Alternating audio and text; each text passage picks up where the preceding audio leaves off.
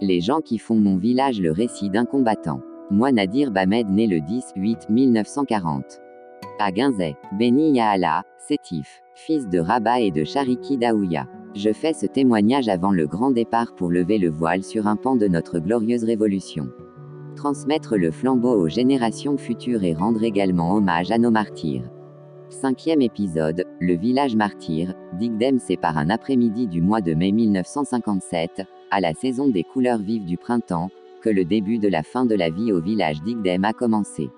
L'Akder Bamed, le frère de Slimane, était ce jour-là très agité et embarrassé, car il avait ressenti au fond de lui-même, souffler le vent du malheur. Un pressenti, cette souffrance morale le taraudait depuis la nuit. Un malheur planait sur le village depuis la veille. Un secret qu'il garda jalousement en lui, en homme averti, de peur de créer une panique. La vie était tranquille et paisible au village. Personne ne se doutait que le lendemain et les jours d'après ne seront plus les mêmes. Car, à l'aube, Hadj Lagder sortit faire ses ablutions à l'appel du muezzin. Il constata juste en face de lui à quelques centaines de mètres, là-haut, sur la crête, des ombres furtives qui se mouvaient. Il les distinguait à peine, à la lueur du petit matin. Des silhouettes qui se faufilaient et qui se glissaient silencieusement entre arbres et buissons. Sentant le danger, Lagder rentre à la maison et réveilla femme et enfants. Les soldats sont là, ils encerclent le village, dit-il cachez vite les enfants et adolescents, aux hommes de s'enfuir, l'armée française est là, elle encercle le village. Fuyez, fuyez, elle sera sans pitié, elle ne vous fera aucun cadeau, martèle-t-il. À vrai dire, le vieillard savait déjà car la veille, un groupe de Moudjahidines y bivouaqua, comme il le faisait assez souvent, dans un gourbi situé à la lisière de la forêt. Près des maisons et pas loin de la montagne de Tia. Ils mangeaient et se reposaient. La petite maison leur servait de cache, un lieu de repli et également en un endroit où ils planifiaient leurs attaques. Le jour d'avant, le groupe s'est accroché avec un bataillon de parachutistes stationnés à Ditafed. Une commune, à quelques jets de pierre, pas loin de la rivière d'Itala, qui fait face au mont de Tila. Une crête boisée et accidentée. Elle est la plus élevée des montagnes d'Itiala. Au cours de cette bataille et lors du repli, un Jundi et dans la précipitation avait égaré son chargeur de fusil mitrailleur. Son chef, fou furieux, lui intima alors l'ordre de le récupérer coûte que coûte. Le pauvre Jundi, contraint d'obéir à l'ordre, il ne rechigna pas à l'ouvrage. Il s'est immédiatement mis à la recherche des munitions perdues, en passant toute la journée à ratisser la zone de combat sans succès. Là et fatigué des recherches, la peur au ventre et la hantise des représailles, il prit alors la décision de se rendre à l'ennemi avec armes et bagages.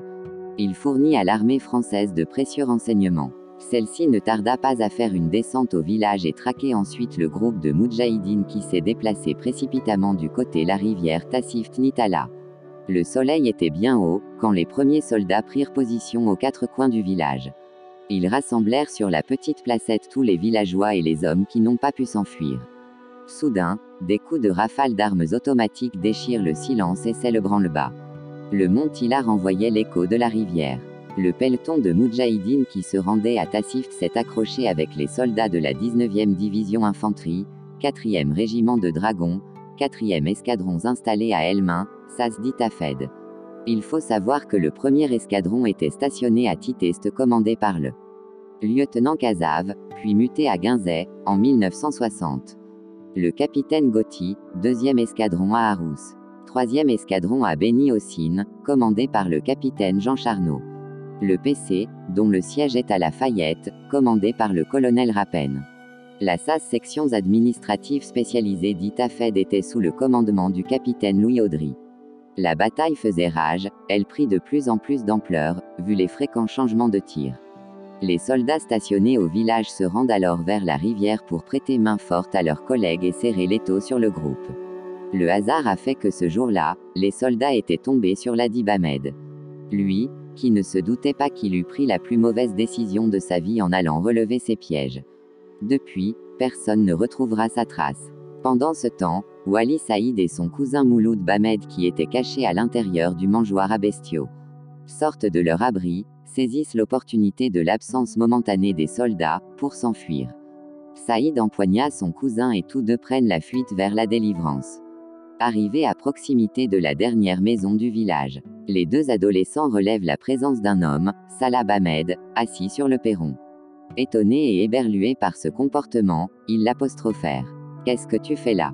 Qu'attends-tu pour fuir? Salah, par naïveté ou par ignorance provinciale répondit avec résignation et soumission.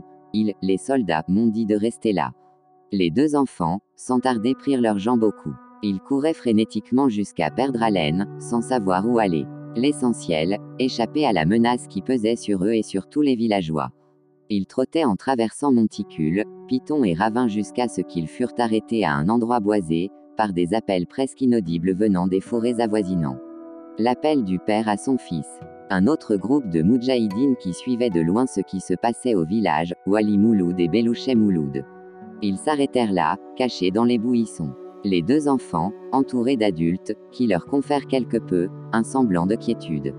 Le soir, au coucher, les soldats remontèrent au village après une rude bataille où le groupe de Moudjahidines au nombre de 40, ont laissé 11 des leurs sur le terrain. Arrivés au village, les soldats retrouvèrent Salah assis à la même place. Sans hésiter, ils le prirent avec eux, puis sur le même parcours à quelques centaines de mètres des maisons, un autre homme, Layashi Bamed tombe entre leurs mains. Ils finiront par les exécuter tous les deux de sang-froid et à bout portant au lieu dit, Takaroups. Le Caroubier. À cet endroit, la famille Bamed a érigé en 2010, une stèle dédiée à leur mémoire et à la mémoire de tous les martyrs. Quelque temps plus tard de la même année en 1957, l'ordre d'évacuation du village d'Igdem fut donné par l'armée française. Depuis le village laissé à l'abandon puis rasé par l'armée coloniale. À ce jour, des maisons, il en reste que des ruines, mais ne dit-on pas que même les ruines ont des couleurs Les Bamed, le cœur en lambeaux et la mort dans l'âme quittèrent à jamais, leur village d'Igdem, les uns s'établirent à Guinzet, d'autres à Sétif, à Alger, et même en France, où il possédait également toit et biens. Référence, le capitaine Gotti, commandant du premier escadron trouve la mort au cours d'un accrochage à l'est de Guinzet le 28 mars 1960. Elmain, capitaine Georges Laurent, 1957-1959e, capitaine Schlagdenoffen, 1959-1960e, capitaine Veil, 1960-1961e, surnommé Piton Rouge, capitaine Cazenave 1961 au mai 62 muté de Titeste. La jeunesse d'Albert, témoignage du soldat Naour Albert affecté à Elmain, narré par Godzi Marcel témoignage de Saïd Wali, Bamed Wali, Mouloud Bamed et Nadir Bamed. Liazid, Wali septembre 2021.